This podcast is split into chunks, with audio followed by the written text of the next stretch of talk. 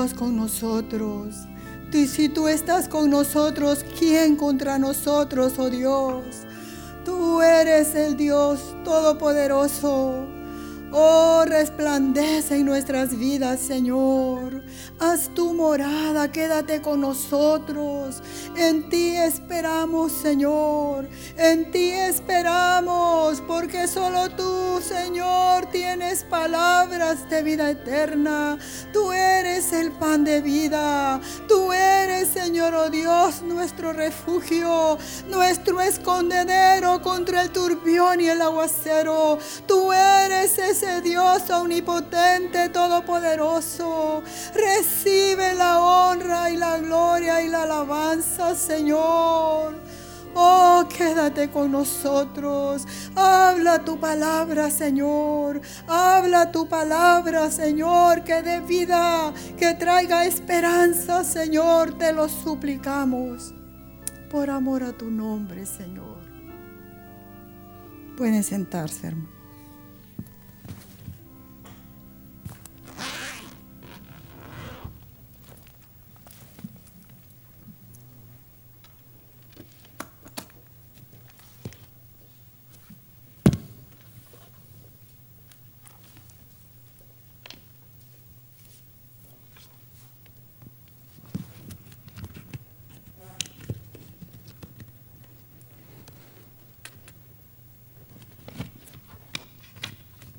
Buenas noches, hermanos.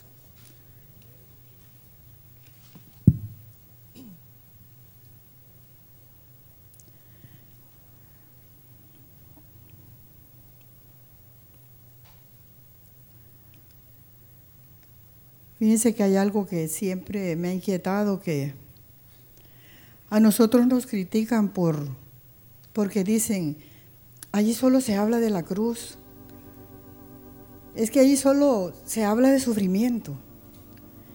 Y esta iglesia tiene ese vituperio.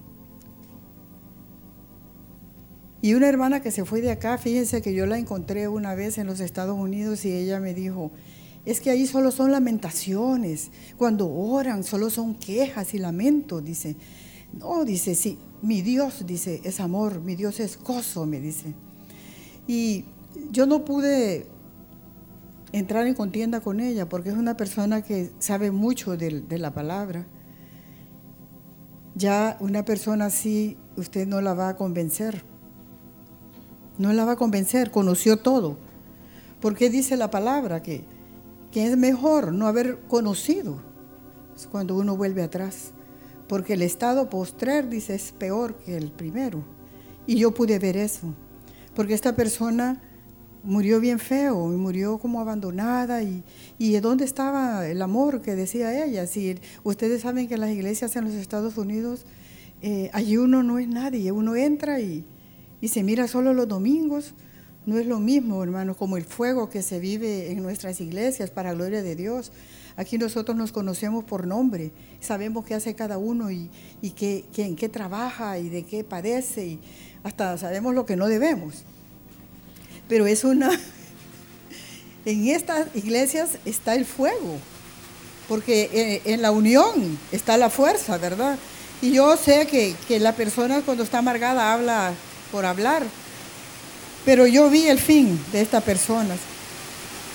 Y algunas doctrinas también dicen de que con Cristo ya está todo se ha logrado, que no necesitamos más, que para qué vamos a sufrir si Él ya lo sufrió todo.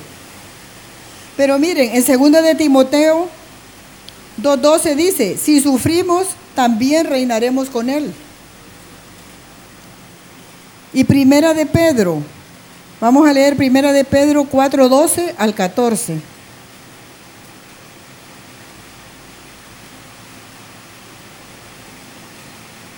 Amados, no os sorprendáis del fuego de la prueba que os ha sobrevenido, como si alguna cosa extraña os aconteciese, sino gozaos por cuanto sois participantes de los padecimientos de Cristo, para que también en la revelación de su gloria os gocéis con gran alegría.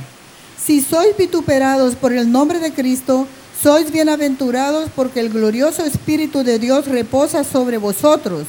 Ciertamente de parte de ellos Él es blasfemado, pero por vosotros es glorificado. ¿Quiénes son ellos? Los que blasfeman, los que niegan la cruz. Pero ¿qué dice? Que de estos padecimientos el Señor dice que nos va a dar una revelación de su gloria. Entonces, vamos a participar solamente de sus bendiciones y no de su sufrimiento. Dice, o gocéis con alegría. Entonces, y también dice en el 14, porque el glorioso Espíritu de Dios reposa sobre vosotros. Entonces hay un precio que pagar para que el Señor realmente se glorifique en nosotros. El Señor no quiere que seamos sorprendidos por la prueba. Y sabemos que la cruz es un madero y significa muerte y significa negación. Y dice que si el grano de trigo no cae en tierra y muere, queda solo. Pero si muere, lleva mucho fruto. Eso está en Juan 12, 24. Y como el Señor le dijo a Pedro, Simón, Simón, he aquí Satanás os ha pedido para zarandearos como a trigo, como a trigo. Pero yo he rogado por ti que tu fe no falte. Zarandear ¿Qué es zarandear? Es un proceso violento donde la semilla del trigo es separada del tallo. Y para hacer pan es necesario quitar el tamo del trigo. Y eso solo es sacudido en la era. La era es un campo abierto donde se trilla eh, la mies y donde se machacan, dice, y se limpian algunos minerales, según el diccionario. También es un nuevo orden, también nos habla de, una, de un tiempo de una, de una nueva dispensación. Pero el Señor sí todo lo tiene controlado. Él dice que hay un aventador. Y en este caso, Satanás pidió permiso para zarandear a Pedro. Imagínense que a uno lo tiren como tiran en la zaranda el trigo, ¿verdad? Para que salga todo el tamo, para que caiga todo toda la escoria, todo lo sucio, y que, a uno lo tiren y uno no sepa ni dónde va a caer. Eso es horrible. Yo me acuerdo que una vez a mí me empujaron en un puente y yo caí en el agua y yo no sé nadar. Bromeando me empujó un primo, pero yo sentía que me iba a morir ahí adentro porque fue algo horrible. Uno va para abajo y no sabe. Y miremos en Mateo 3.12. En Mateo 3.12. Dice, su aventador está en su mano y limpiará su era y recogerá su trigo en el granero y quemará la paja en fuego que nunca se apagará. Entonces, hay una era que va a ser limpiada y para recoger el trigo en el granero va a ser aventado. El aventador va a venir y va a quemar esa paja. El tamo es la cáscara que cubre el grano. El diccionario dice que el tamo es una pelusa, como una pelusa, un polvo, una paja menuda, que está ahí en la semilla. Entonces esto nos habla de una separación, una separación, porque en nuestro corazón hay mucho tamo. Y para dar fruto es necesario que ese tamo sea quitado. El hermano Ander nos compartió de esto de zarandear en el curso que estamos viendo y nos habló del tamo. Y dice que esas experiencias en la era son muy amargas, pero el propósito de Dios tiene que ser cumplido. Y nos dijo, si tú estás siendo zarandeado, es que estás estorbando el reino de Satanás. Él busca zarandear a aquellos que le están estorbando en su reino. Imagínense sacudidos para quitarnos ese polvo y ese tamo de la vida. Entonces, si somos zarandeados, somos trigo. Si somos zarandeados, vamos a dar fruto. No os sorprendáis, dice Pedro, del, del fuego de la prueba, como si algo raro aconteciera. Vamos a decir, ¿y esto qué es? ¿Por qué me está pasando esto a mí? Si estamos siendo preparados para aquel día. Es una carrera. El que va a correr empieza a entrenar y entrenar y entrenar, no va de un solo a cada una carrera, porque sabe que va a tener un desgarre. Entonces estamos en una carrera y estamos siendo preparados. Y esas, y él también, también dice él que, creo que es Pablo el que dice que esta leve tribulación momentánea producirá un gran eterno peso de gloria. Entonces, nosotros siempre vamos a salir ganando. Pero no nos dejemos engañar de que no debemos sufrir y de que todo el Señor ya lo dio. Él ya lo dio todo. Pero estamos en una caminata y en proceso de ser llevados a su imagen y semejanza. Y miren, en Primera de Pedro al 4:15 dice, así que ninguno de vosotros padezca como homicida o ladrón o malhechor o por entremeterse en lo ajeno pero si alguno padece como cristiano, no se avergüence, sino glorifique a Dios por ello. ¿Por qué? ¿Por qué dice esto? Porque eh, para los escritores romanos la crucifixión es el suplicio más cruel y horroroso que puede pasar una, una vida. Y esto lo, lo aplicaban a los esclavos y a los que eran libres, pero no romanos. Pero ¿en qué casos? Cuando habían robado, cuando habían matado, cuando habían traicionado, cuando había sedición. Y ellos, dice, una vez que los acusaban, entonces ellos eran tratados como lo peor en la cruz. Y él dice que no, no seas, eh, ay, yo estoy sufriendo por Cristo, pero lo que pasa que fue que robó, está sufriendo estoy sufriendo y padeciendo, pero fue que, mató a alguien. Entonces, esos no son los padecimientos. Y estas personas, una vez que, eran sentenciadas, eran azotadas y las exhibían en las ciudades principales desnudos, con un rótulo que decía el delito y el nombre de ellos. Y lo más doloroso de esto era que ellos, como eran flagelados, y el montón de sangre que ellos botaban, ellos no podían ni respirar. Y les daba temperaturas y les daba gran sed. Y era intolerable. Algunos dicen que morían el segundo día, pero otros duraban ocho días. Imagínense qué gran martirio. Y para no alargar la cosa, les cortaban, les quebraban las piernas para que murieran rápido. Pero ¿qué fue lo que hizo que Jesús escogiera ese camino de muerte. ¿Qué fue lo que hizo que Jesús menospreció su vida? Jesús sabía de qué muerte iba a morir. Él no ignoraba. Pero ese gran amor donde dice Hebreos 12, que por el gozo puesto delante de él, sufrió la muerte y muerte de cruz. Pero ¿cuál era ese gozo? ¿Cuál era ese gozo que él miraba? Hermanos, Él miraba nuestras vidas transformadas, nuestras vidas salvas. Él nos miraba como un fruto terminado, como cuando nosotros estamos embarazados y, sufrimos y sufrimos, pero estamos pensando en el bebé que vamos a chinear. Es algo parecido. El gozo de una madre. Hay muchos padecimientos y el dolor de parto es tremendo. Pero sabemos que hay un fruto. Y Jesús sufrió esa muerte porque nos miraba a nosotros, ya formados a su imagen y semejanza. Fíjense que cruz en griego es estaca, pero espiritualmente es negación, es expiación. Porque la cruz, tal vez nosotros no vamos a ser clavados en una cruz, pero tenemos que morir a todo aquello que desagrada a Dios negarnos a todo lo que estorba nuestra caminata, eliminar todo.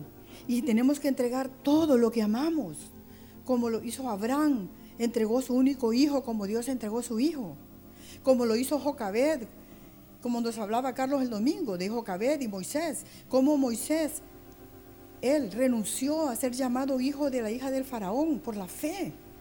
¿Y qué? Él escogió ser maltratado y vituperado con el pueblo de Israel. Hermanos, esa es una negación. Cuando nos negamos a nuestra comodidad, nos negamos, a, negamos nuestra vida. Porque Moisés se puso en la brecha cuántas veces por el pueblo de Israel. Qué gran amor, qué gran amor derramado en su vida.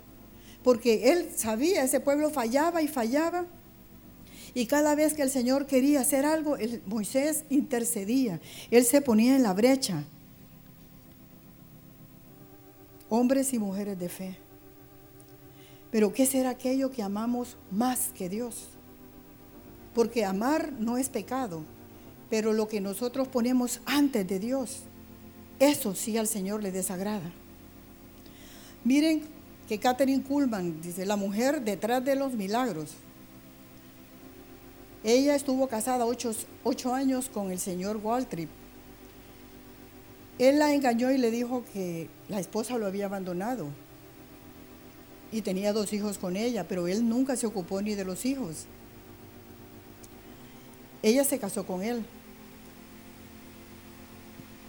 Supuestamente ella no sabía, pero no podía con eso. Ella no podía, era un estorbo para su ministerio. Y ella estuvo viviendo ocho años. Pero ella dijo, tuve que tomar una decisión, o servía al hombre que amaba o al Dios que amaba. Y dice ella, aunque el entregarlo todo tomó tiempo y se convirtió en una lucha entre la vida y la muerte. Dice, la amiga comenta de que vio a Catherine tirada en el piso, con su cara contra la alfombra, y ella clamaba, Dios ya no está sobre mí. Puedo, no puedo seguir adelante. Debo tener una vez más tu unción y tu bendición.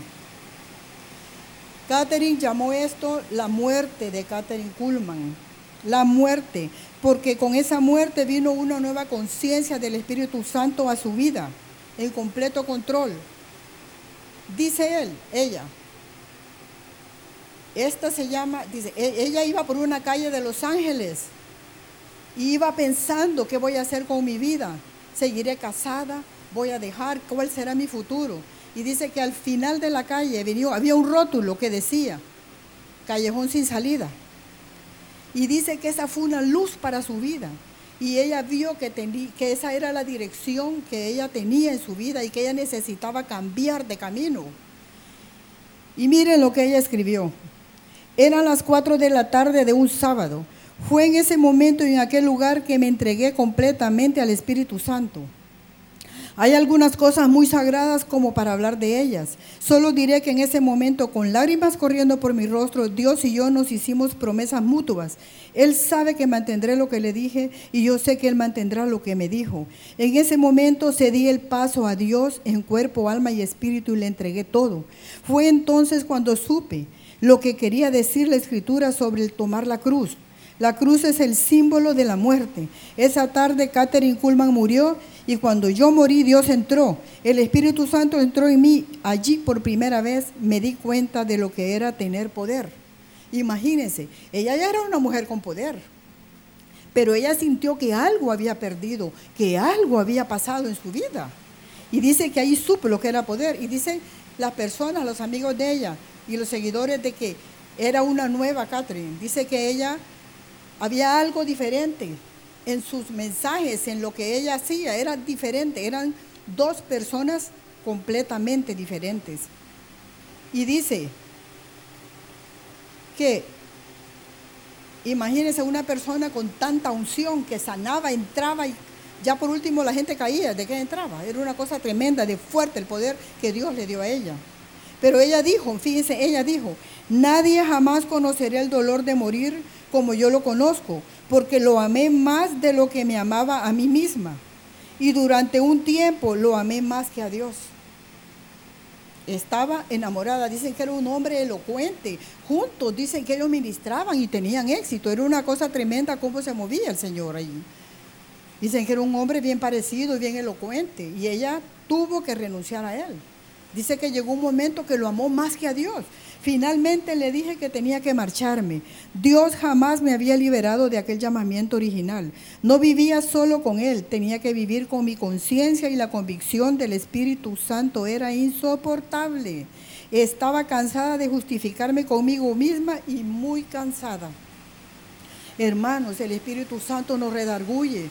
Él nos convence de pecado. Necesitamos el bautismo del Espíritu Santo porque Él nos convencerá de pecado.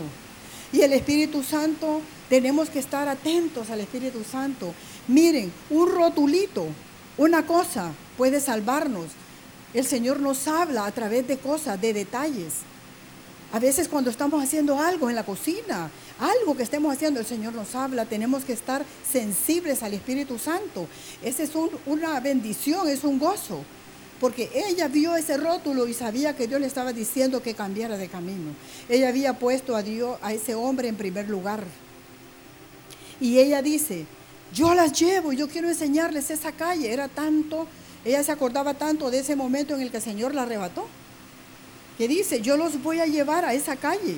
Y dice que ella tuvo un nuevo bautismo en el Espíritu Santo dice que ella entendió que el poder que tenía del Espíritu Santo era para servirlo. La mayor evidencia de haber sido llena del Espíritu Santo es el poder que hay en la vida de un individuo después de la experiencia. Cuando Catherine se marchó de Los Ángeles, estaba lista para demostrar ese poder. Y de allí nosotros podemos ver, yo vi varios videos de lo, el poder que el Señor le dio a ella pero tuvo que renunciar a algo que amaba. Lo que a ella le dolió es romper su comunión con Dios. A ella le dolió que el Espíritu Santo ya no estaba en ella como antes.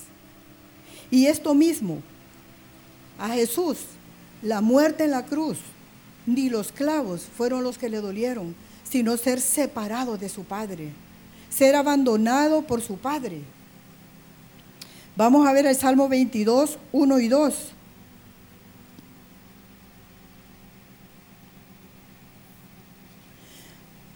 Dios mío, Dios mío, ¿por qué me has desamparado? ¿Por qué estás tan lejos de mi salvación y de las palabras de mi clamor?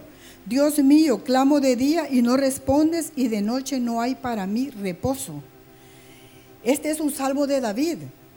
Pero fíjense bien, alguien que conoce a Dios y confía en Dios ha sido desamparado y tiene un grito de agonía. Este es un salmo de David. Si es cierto que es una verdad en el rey David, en su experiencia con Dios, aún es más cierto de Jesús, el Mesías, que de David. Porque en Mateo 27, 46, Jesús escogió estas mismas palabras, Dios mío, Dios mío, ¿por qué me has abandonado? David tenía condición de dolor y de sufrimiento. No menciona el Salmo en qué situación estaba él, pero pasó tantas situaciones de dolor y de sufrimiento. Pero aquí fue llevado por el espíritu de profecía más allá, más allá de él mismo hacia Cristo, porque las mismas palabras de Jesús están en su boca, proféticamente.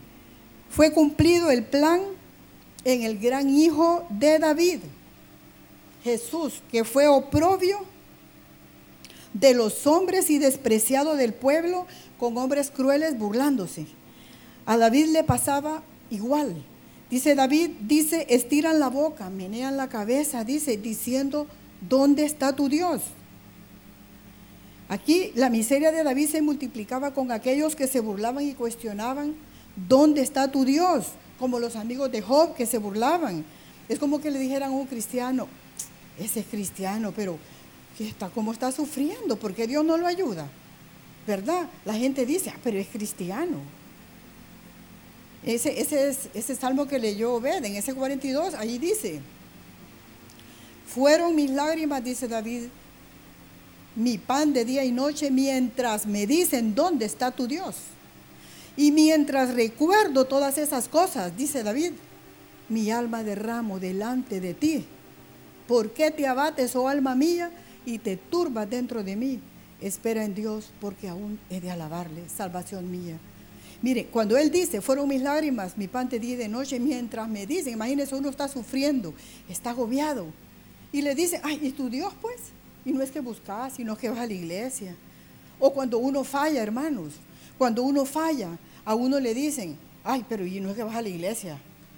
Y no es que estás ayunando hoy, pues, porque ustedes saben que en el ayuno a veces salen cosas que pareciera que debería estar santo uno, ¿verdad? Pero salen y yo le digo al Señor eso. en esos días de angustia, en esos días de tribulación, Señor, Señor, toma el control y dominio, Señor, porque muchos, muchos están con el ojo, el dedo puesto en nosotros, viendo qué vamos a hacer cuando sufrimos, qué vamos a hacer cuando estamos enfermos, cuál es nuestra actitud.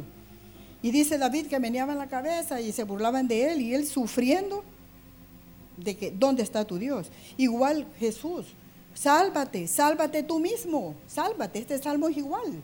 Lo que David está diciendo ahí le pasó a Jesús.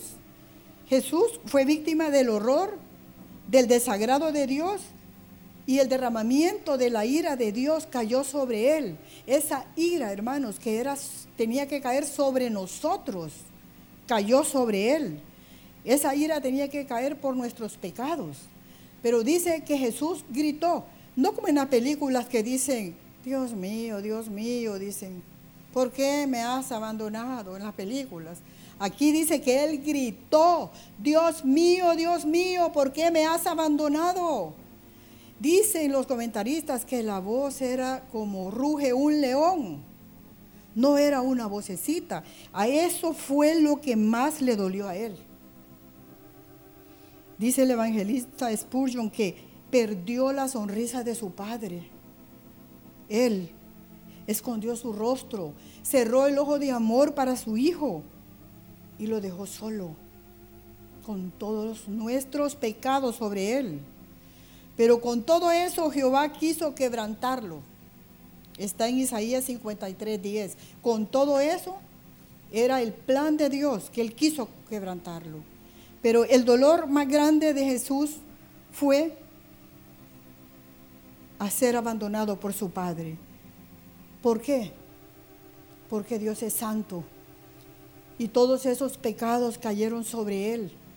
Pero Dios es santo y Él no soportó el pecado. David también en el Salmo 51, él decía, no escondas tu rostro de mí. ¿Qué más le importaba a David? Que el Señor ya lo tenía en la comunión con su Dios. David decía, no escondas tu rostro de mí, no apartes con ira a tu siervo. Allí David quería, anhelaba tanto la comunión con él y decía, bienaventurados los que entran a tus atrios. Él decía que tenía sed del Dios vivo porque él ya no podía estar con él. Por eso, hermanos, el arrepentimiento es tan importante. No importa lo que la gente diga, no, no importa lo que la gente piensa cuando fallamos. Arrepentirnos para ser restaurados, arrepentirnos para ser levantados, para volver a tener esa comunión con nuestro Dios. Eso es lo más importante tener una comunión. Miren la actitud que tuvo Saúl. Saúl dice, sal conmigo, le dice a Samuel, para que la gente mire que vas conmigo, pero no arrepentido. En cambio David dijo, he pecado contra el cielo y contra ti. En el momento aceptó la culpa. Y fue restaurado y fue levantado. Ahora, en el Salmo 22, 6, ahí mismo en ese salmo, más adelante dice, mas yo soy gusano, no hombre, yo soy gusano, no hombre. Miren, ¿cómo pudo la gloria de Dios ser llevada a semejante humillación? De que ya no ser poco menor que los ángeles, sino que poco menor que un hombre, comparado con un gusano, que un gusano es insignificante, nadie lo mira, lo pisotean, lo aplastamos, no importa, el gusano es repugnante, es algo ruin, es es mirado como rechazado como que fuera basura, un, gusano. ¿No hemos sentido alguna vez a nosotros que alguien nos mire como así, bien alto, y hay nosotros allá abajo? Que nos miran como gusano y que no nos dejan ni hablar y que no hay nada que, pueda, que, que, les importe de nosotros. Un gusano, ni si tan siquiera se mira, no vale nada. Dice que aplastar es deformar una cosa. Imagínese, usted aplasta un gusano y ya no queda nada, ¿verdad? Y esto sucede porque hay, hay personas, habemos personas, que si están muy arriba, si tienen oportunidad de ver al de abajo, lo van a aplastar y lo van a humillar y lo van a ver así, lo van a ver por encima. muchas personas con poder, con mucho poder, mucho dinero. Eso se mira mucho en los trabajos y también se mira también en las casas. Hay personas que por lo que tienen, a otros no lo vuelven ni a ver. Y fíjense qué cosas, que en el trabajo hubo, hubo gerentes de todas nacionalidades, ahí cambiaron muchos gerentes, pero había un mexicano que decían, anda bien enojado, ahorita no hay que ir porque anda, anda bravo, era muy bravo. Y es que se le sube el colesterol y que se le sube el azúcar, decían. Pero fíjense que cuando venían los gringos le podían decir de todo y le exigían y él solito con ellos ahí, pero él calladito. Allí no había colesterol ni había azúcar. ¿Y de qué nos habla esto, verdad? De la prepotencia, de esa soberbia y orgullo que al que tenemos pequeño cerca, ese, en ese descargamos todo lo que nosotros queremos. Pero cuando no se puede, o si no, queremos, no queremos perder un cliente, que no se enoje el cliente, que el cliente nos diga de todo, pero ahí estamos así, ¿verdad? Pero con los que no se pueden defender, los aplastamos. Eso es ser un gusano. Miren, ahí en la empresa llegó un gringo, que gracias a Dios solo estuvo con unos meses. Cuando todos estábamos hablando, él estaba ahí, viendo para otro lado. Él no miraba a nadie. Era pero soberbio completamente. Y él solo se llevaba con la gente del campo y la gente de la administración le caía mal. Con nosotros todo era de la cara para allá y cuando él llegaba ya sabíamos otros que esa semanita había que andar uno con su estómago porque se le revolvía todo. Era bien, bien pedantón. Y miren, resulta que se va el gerente espontáneamente, se fue. No hubo chance de nada. Y yo no era santo de su devoción, pero le tocó tratar conmigo esos dos meses sin gerente, o sea que yo estuve haciendo todo lo que el gerente hacía. Y estuve hablando con él y él hablaba español, gracias a Dios. Y hablaban por teléfono y llegaba un día y me decía, hace esto, hace lo otro. Y miren, gracias a Dios, allí hubo un cambio, porque ya no era, o al menos hablábamos frente a frente, fue un cambio, fue una cosa, la misericordia de Dios. Pero sí, una cosa yo aprendí, hermanos. Cuando es tiempo de humillarnos, humillémonos. Si viene el tiempo de aplastamiento, aceptémoslo, porque más pronto se va a ir la prueba. Más pronto abracemos la cruz. Miren, yo estuve ahí dos meses, pero el tiempo que estuve, cuando estuvimos sufriendo, yo ni lo cuento, el Señor se encargó de todo, de todo. Y aquí el Señor decía, y David, soy gusano y no hombre, oprobio de los hombres y despreciado del pueblo, porque había alcanzado el lugar más bajo. Como el profeta Isaías dijo en el 53, Isaías 53, 3. Isaías 53, 3 despreciado y desechado entre los hombres, varón de dolores, experimentado en quebranto y como que escondimos de él el rostro, fue menospreciado y no lo estimamos. Ciertamente llevó él nuestras enfermedades y sufrió nuestros dolores, y nosotros le tuvimos por azotado, por herido de Dios y abatido. Mas él herido fue por nuestras rebeliones, molido por nuestros pecados. El castigo de nuestra paz fue sobre él y por su llaga fuimos nosotros curados. Imagínense, el Señor fue reducido a lo más bajo, golpeado, ensangretado, pisoteado por todos, burlado. Por eso Él tenía esa condición de pecado. Pero miren, la palabra gusano aquí no está de por gusto. Esta palabra en el hebreo es el gusano carmesí, escarlata.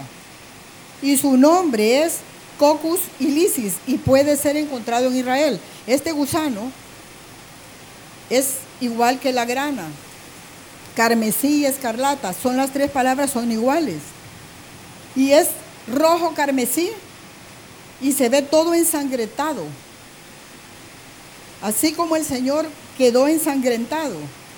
Aquí no están comparándolo de por gusto con ese gusano. Y ese gusano con su sangre carmesí, rojo, es usado para, era usado para teñir telas se teñían, dicen, las ropas sacerdotales y también las cortinas, el velo del tabernáculo. Y también la grana es símbolo de salvación. ¿Se acuerdan que Raab colgó un, cordón de grana? Y todo, todo es igual. Grana, carmesí, escarlata, es lo mismo. Dice que cuando el gusano, pero hay algo bien interesante. Al cuarto día pierde su color y se vuelve blanco como la nieve. Así como Jesús con su sangre, nuestros pecados, dice, los vuelve como blanca nieve. Nada de, esto es por casualidad. Cuando digo, es que es un gusano, yo puedo decir que yo soy gusano, gusano de Jacob, pero ser gusano es todo lo que el Señor padeció, todo lo propio que Él llevó, todos los azotes y todos los pecados de nosotros. Pero lo que más me impactó a mí es que este gusano dice que la hembra cuando va a dar a luz, ella sabe que va a morir y se sube a un árbol y se restriega en ese árbol hasta que da luz y ella queda muerta en ese, en ese árbol. Y ella cubre con su cuerpo sus embriones.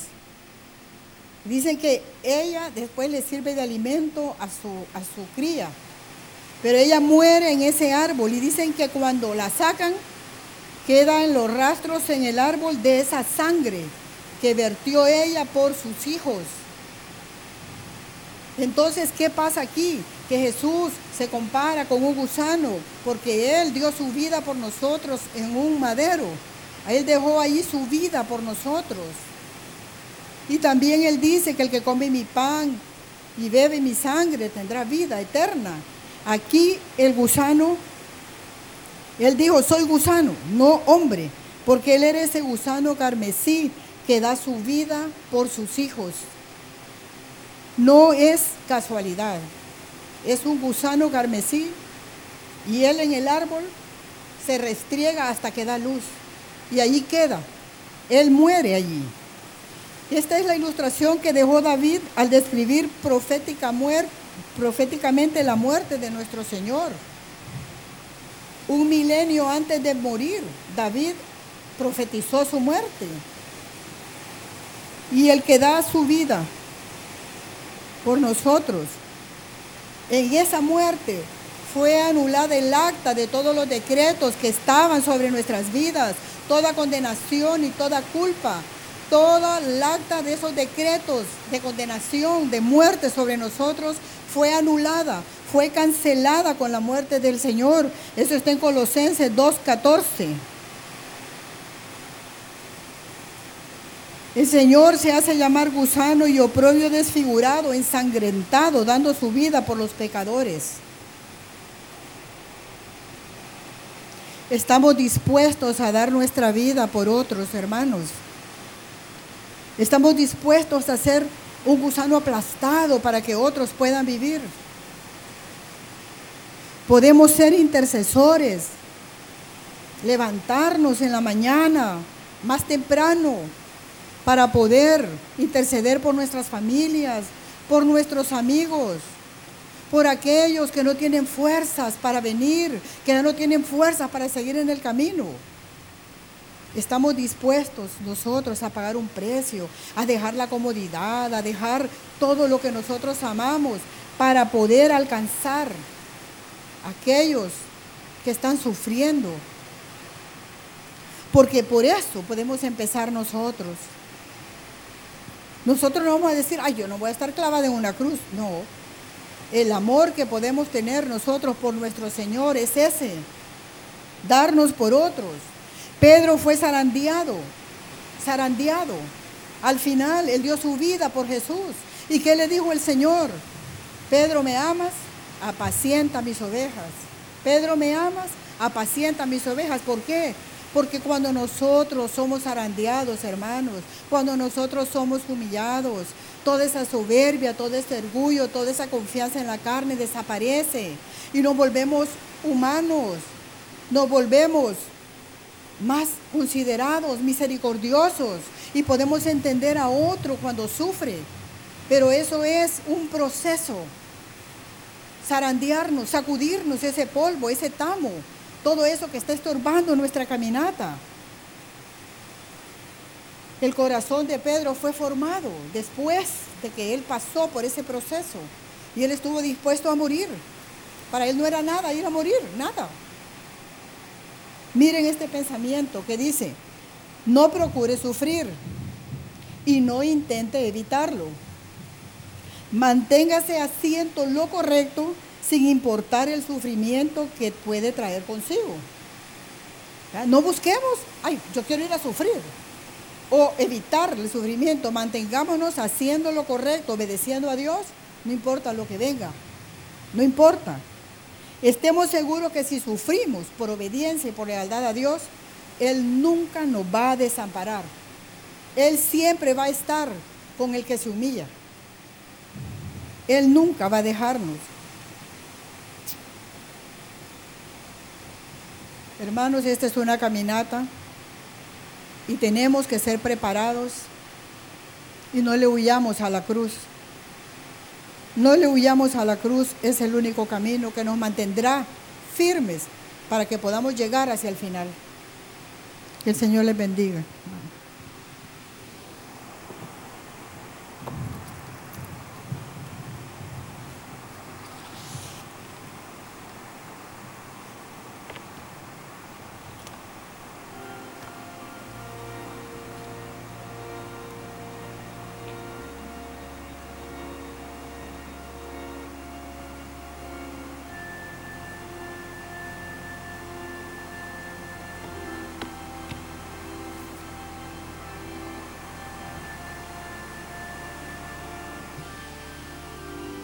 Este día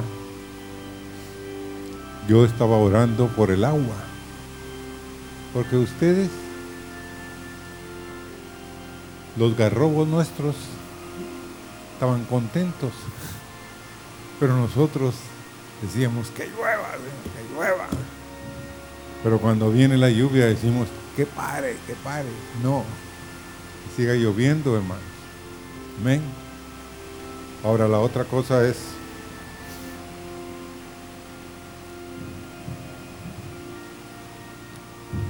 cuál es nuestro origen. Oigan esto. ¿Cuál es el origen tuyo? Porque lo que es de la carne, ¿qué? Carne es. Lo que es del espíritu, espíritu es. Usted y yo podemos sufrir un montón de cosas en la carne, pero posiblemente el espíritu se está tremendamente regocijando, porque nuestro origen, hermanos, pasó de este mundo, de esta tierra, a ser parte del reino espiritual y eterno somos parte de Cristo. Y Cristo no tiene principio de días ni final de días. Entonces cuando suframos, digamos, Señor, gracias por la oportunidad que me das de sufrir por otros. Amén. Y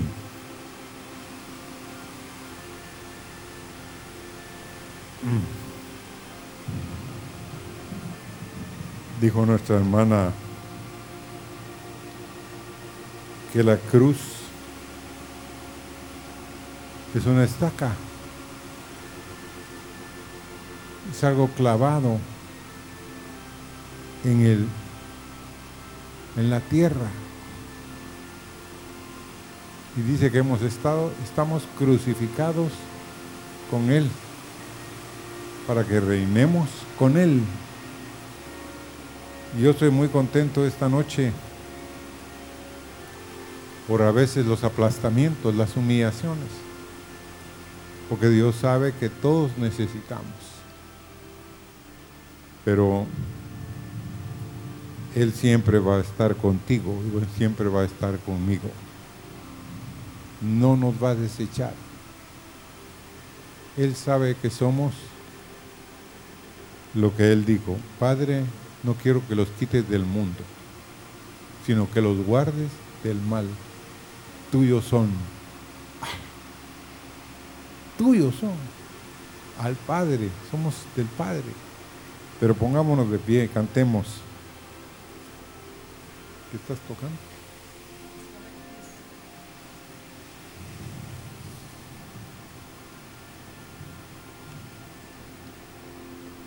Escoge tu cruz. ¿Y qué? ¿Y qué? Y sígueme. Ah. Escoge tu cruz y sígueme. Es el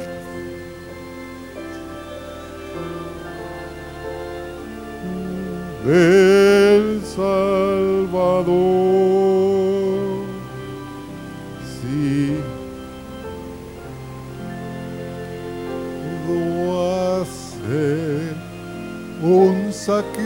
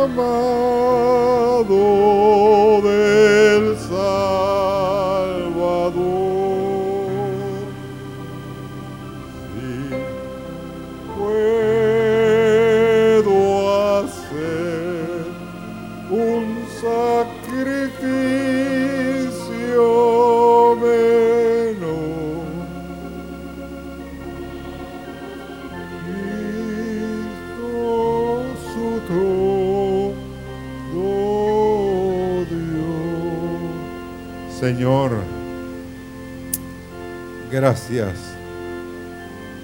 porque tú sabías desde el principio el precio que el Hijo tenía que pagar. El Hijo también sabía, el Espíritu Santo también sabía. Señor, gracias te damos porque Él tomó, Señor, un sacrificio y nosotros a veces, Señor, negamos el dolor, el sufrimiento, pero Señor, es como un eterno peso de gloria el sufrir por otros, Señor, por sufrir por nuestros pecados también, que nos humillemos. Gracias, Señor. Y algo que también me impactó y que es para ti, es para mí, es, es importante que busquemos un nuevo bautismo en el Espíritu Santo. Una renovación total, como Catherine Kuhlman, hermanos. Amén. Y Dios los bendiga. Gracias por venir. Pero aquí está demasiado sabroso. Y Dios los bendiga y los guarde. Amén. Espero que nos veamos dentro de semana y media. Con ayuda del Señor vamos a salir mañana temprano. Dios los bendiga.